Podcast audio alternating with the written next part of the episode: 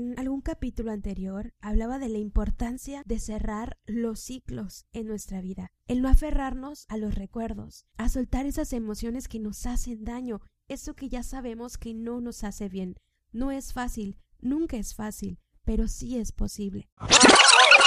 Si algo he aprendido de la vida es que siempre va hacia adelante, porque si no estás viviendo, si no estás disfrutando lo que haces o las personas con las que estás no te están haciendo bien, entonces ahí hay que parar, hay que cerrar, hay que analizar, ver qué ondas, qué estoy haciendo aquí. Y aunque suene trillado, el tiempo de alguna manera siempre, siempre acomoda todo, así que no tengamos miedo a decirle adiós a lo que nos hace mal. En su momento no nos damos cuenta, pero no hay nada más bello que vivir el presente, no aferrarnos al pasado, a lo que estamos dejando, a lo que estamos soltando, no hay que tener miedo a avanzar, aferrarnos a aquello que no nos hace felices, aquello que ya no tenemos solo nos va a traer sufrimiento y vamos a crear caos, caos en nuestra mente, en nuestros sentimientos, caos en nuestro día a día. Por eso es tan importante cerrar los ciclos. ¿Y cómo carajo se cierra un ciclo? Bueno, pues lo más importante de la vida es vivirla, es decir, vivir conscientemente aquí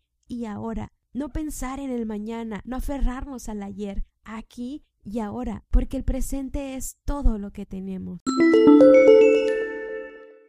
Hay muchas razones o situaciones que hacen que una persona quiera empezar de cero y poner en marcha un nuevo plan de vida, volver a empezar, normalmente una ruptura amorosa, un cambio de ciudad, mejorar nuestra calidad de vida en general o adoptar nuevos hábitos, la pérdida de un ser querido, perder el trabajo, todas esas son situaciones, circunstancias que pueden hacer que alguien quiera volver a empezar. Y qué difícil es levantarse las mañanas, sobre todo cuando sientes que lo has perdido todo, cuando no te sientes motivado para iniciar lo que sea que queramos hacer. Reto es crear nuevos propósitos, hacer esas cosas que nos hacen sentir vivos, que nos hacen sentir bien, no nada más con nosotros mismos, sino con toda nuestra vida.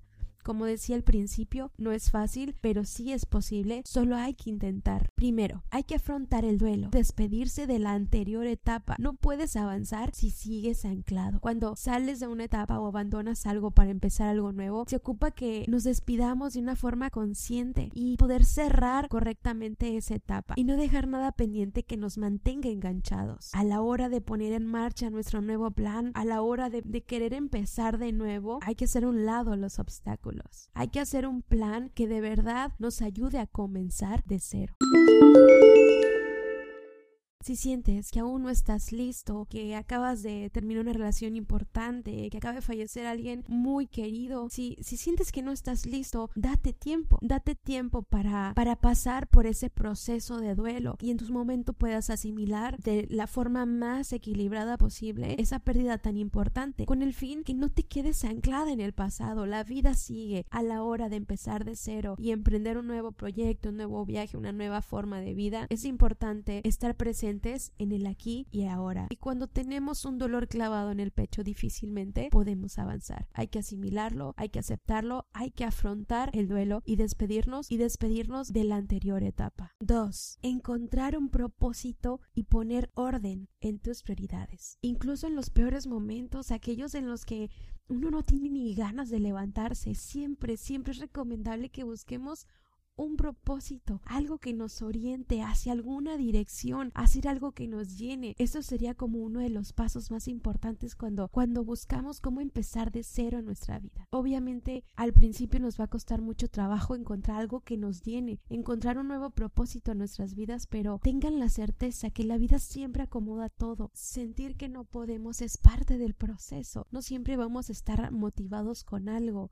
pero por eso es tan importante que uno se permita pasar por esa situación poco a poco. En algún momento va a suceder, va a aparecer, va a llegar tu momento. Y mientras tanto uno debe de ir probando hacer esas cosas que tanto nos gustan, aquellas cosas que no nos hemos animado a hacer. Pero nunca hay que perder de vista las prioridades, esas pequeñas responsabilidades que a veces aunque no nos gustan, mucho menos nos, nos hacen querer levantar de la cama, pero hay que hacerlas. Desde el trabajo, la escuela, limpiar la casa, tu cuarto, cuidar las relaciones con la pareja, la familia, hablar con amigos, hay que esforzarnos por comer bien y todo lo que siempre damos por sentado. Esforzarnos un poquito más en esas cosas que a la hora de buscar un propósito que nos ayude a empezar de cero, es importante poner en orden nuestras prioridades. Eso va a facilitar nuestro proceso, ya que tengamos bien claro qué es más fácil de hacer, qué es lo que hacemos en nuestro día a día, creo que puedes hacer como una lista y eso te va a facilitar o, va a hacer que tengas más clara la idea de qué hacer para que se nos vaya marcando el camino de hacia dónde seguir, hacia dónde vamos, cómo nos movemos. Es súper importante poner en orden nuestras prioridades para facilitar ese proceso, ya que una vez las tengamos claras será más fácil que encontremos qué es lo que hay que hacer para que se nos vaya marcando el camino, estar pendientes de nuestro alrededor, qué debemos seguir y poder sentirnos mejor con nosotros mismos. Esto no es ningún choro, de veras. Yo creo que todos hemos pasado en algún momento por una situación en la que de veras no nos queremos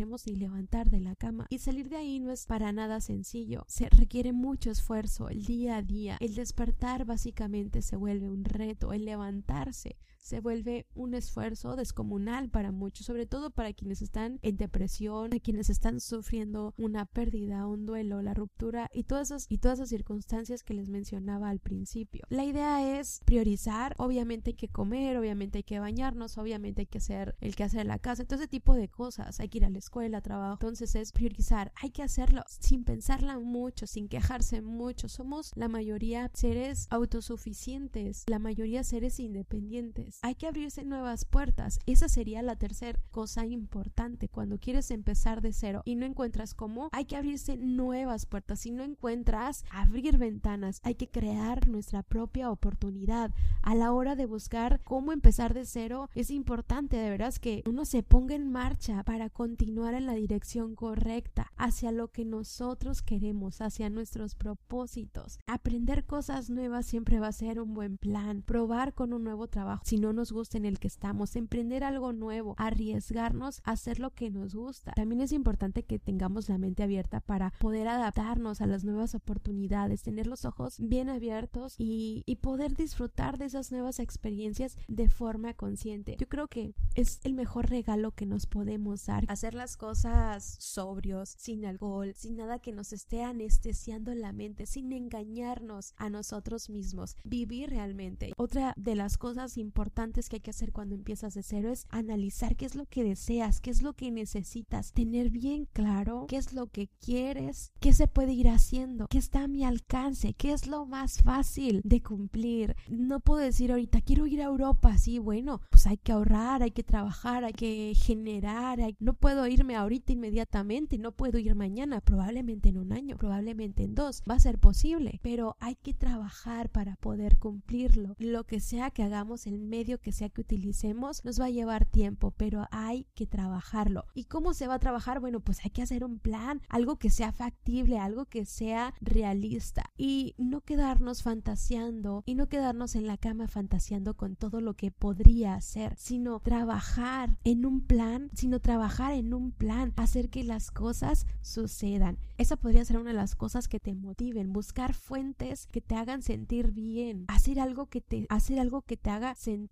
fortalecido, algo que te ayude a continuar. Y si les voy a hablar de mi experiencia, creo que lo más importante es el autocuidado. Si me conocen, se da una idea que soy súper básica. No soy andar siguiendo modas, comprarme cosas caras, andar mega arreglada, para nada. Soy alguien a quien le cuesta de veras mucho trabajo hacer eso día a día, porque levantarme siempre me cuesta mucho trabajo. Pero en mi caso, la motivación tiene nombre y apellido. Pues bueno, no voy a entrar en detalles con ese tema. Más allá de nuestros hijos, hermanos, pareja o lo que sea que tengamos de motivación, que sea por nosotros mismos, no por nadie más. Hay que trabajar mucho la resiliencia, esa sensación de poder en nosotros mismos. Si estás arreglada, desarreglada, si tienes o no tienes, si eres o no eres, lo que sea, que no te afecte lo que creas que piensen los demás. Salir más fortalecido de las dificultades, tomar en cuenta las cosas que pueden salir mal y no tener ese pensamiento mágico de que se va a cumplir tu cuento de hadas, que por fin vas a tener lo que querías, no, pero vale la pena intentarlo. Así que busca esa motivación, encuentra ese propósito, encausa tu vida hacia un nuevo camino que te haga sentir bien y mantente en él.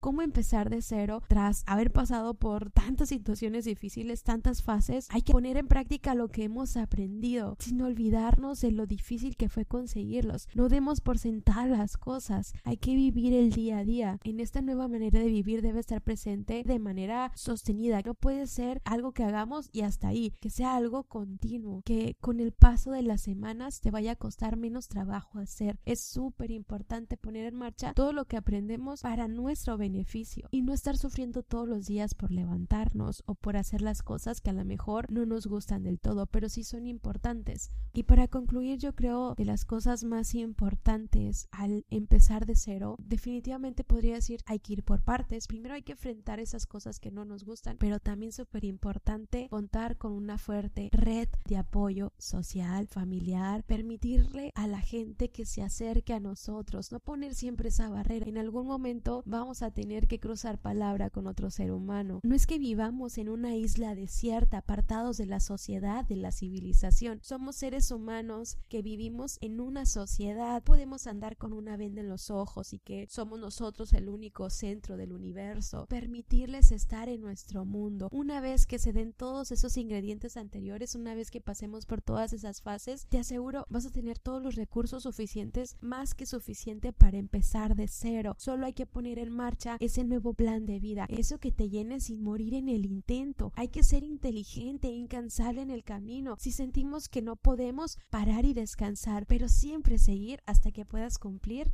tu propósito. Un mejor ambiente, una mejor vida económica, lo que sea que para ti sea importante, hay que hacerlo.